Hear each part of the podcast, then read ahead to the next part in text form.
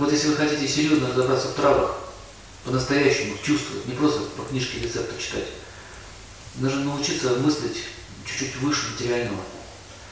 Так что есть, есть и управляющие э, лекарственные травмы. Как вы думаете, что это за божество? Чандра, Луна. Луна управляет травами, лесом, растительным миром.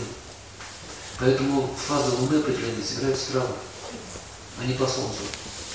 Лекарственные травы связаны с Луной. Солнце тоже там участвует, но они больше наделяют их вкусом, ароматом. Или каким-то, допустим, теджесом выполняет. Теджес, он может силу дать, например, как кофе. Кофе копит себе солнечную энергию. Но именно слово лекарственное, лечебное, которое не возбуждает, как кофе, лечит болезнь, это свойство Луны. Поэтому мало собрать тоненькие какие-нибудь в лесу. Можно тоников набрать. Они лечить не будут. Таким образом, друиды очень хорошо разбирались вот во всем. Например, они связали амелу для лечения психически больных людей. Они связали серебряным ножом. Зачем, спрашивают, серебряный нож? Что, просто нельзя ножку срезать? Серебряный, что, научки какие-то, да? Ненормальные. Больные вообще на голову. Нет, надо связать серебряным ножом. В полнолуние еще выстояло в определенном созвездии.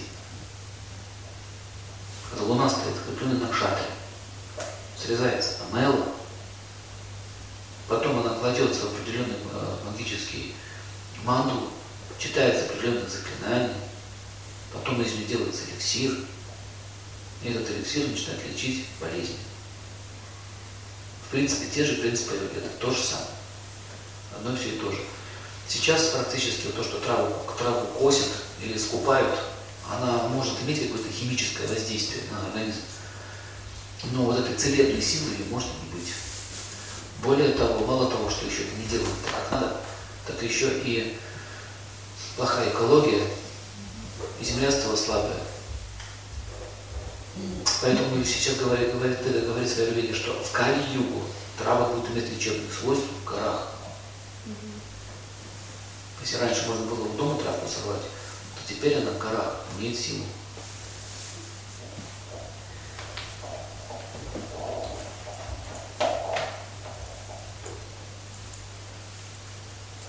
Как мы уже с вами начали говорить, что травы связаны с э, как маленькие такие космические станции, которые принимают энергию космоса.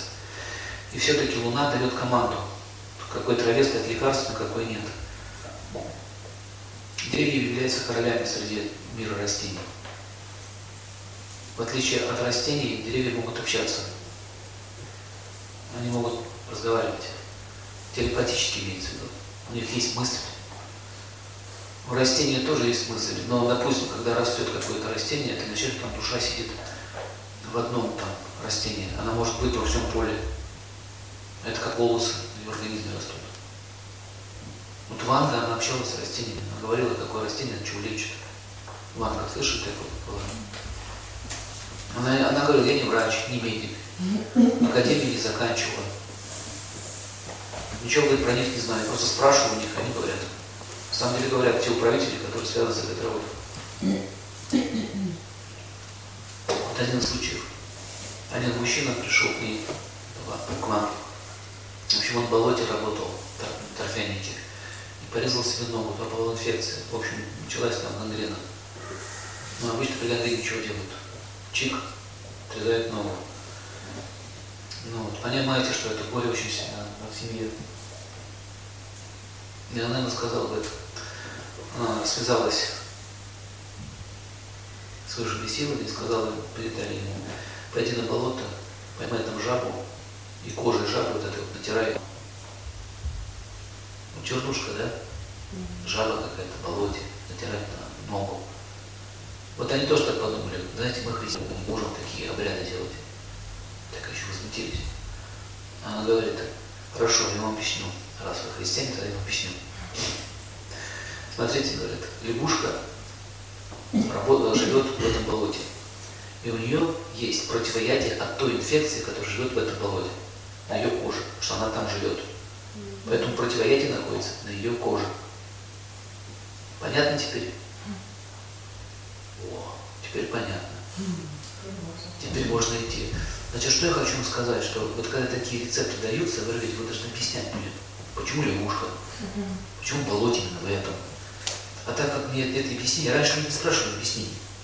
Они просто шли, слушали бахла, просто шли и делали то, что ему говорят. А сейчас требуется объяснение. А, ну, значит, почему здесь лягушка? Какое отношение к лечению? Вот такое. Или, например, есть некоторые виды красных червей, они же все землей питаются, а в земле присутствует палочка. Вот. Так вот описывается, что э, в некоторых случаях при тяжелых кишечных заболеваниях и трудноизлечимых инфекциях используется красный червь. С той местности, где ты заразился. Жестко, да? Но это лучше, чем умереть в туалете. Да, от дизентерии можно умереть от выхода воды. И, например, есть некоторые виды вирусов, которые являются естественными врагами других вирусов. Например, когда уничтожили чуму, раз начал свирепствовать спид. Оказывается, чума, видите, не чума, оспа является естественным природным врагом спида. И сейчас это уже обнаружили. Сейчас так вот лечат, то есть заражают оспой, оспа убивает спид, а потом уже есть противоядие от оспы. Ну, будешь немножко глубонами ходить, ну, ну ты будешь живой. То есть вы увидите, здесь еще и описание вирусологии. Описывается их характер, их поведение, кто у них король. Например, если вы выделите короля вирусов, все остальные колонии разбежутся. Они как пчелы, не как муравьи. Если матка там есть, муравейники, зачем бороться с муравьями, бить их по очереди? Забираете матку, уносите, муравейник разбежался. Вот так же, так же описывается борьба с вирусом ведется. Нужно найти короля и его уничтожить. Например, есть некоторые заклинания, э, или, допустим, с помощью определенных звуков на крайней флейте можно король, когда у них есть король вирусов, он начинает привлекаться, и он выходит. Ним выходит вся его банда. Ты понимаешь, что магия, она научна? На самом деле. Так как люди не понимают, как это работает, они называют это чудом чудным. Хотя вы каждый день видите волшебные проявления в природе, мистические, но вы к этому привыкли.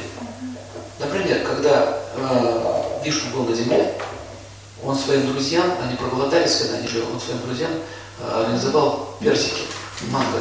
Он сделал коточку манго, посадил в землю, у всех на глазах выросло дерево, это дерево расцвело, потом завязались плоды, созрело, и он раздал. То есть они это поели в течение некоторого времени, сразу же. Чудо! Знаете, что он сказал? Вот вы странные люди.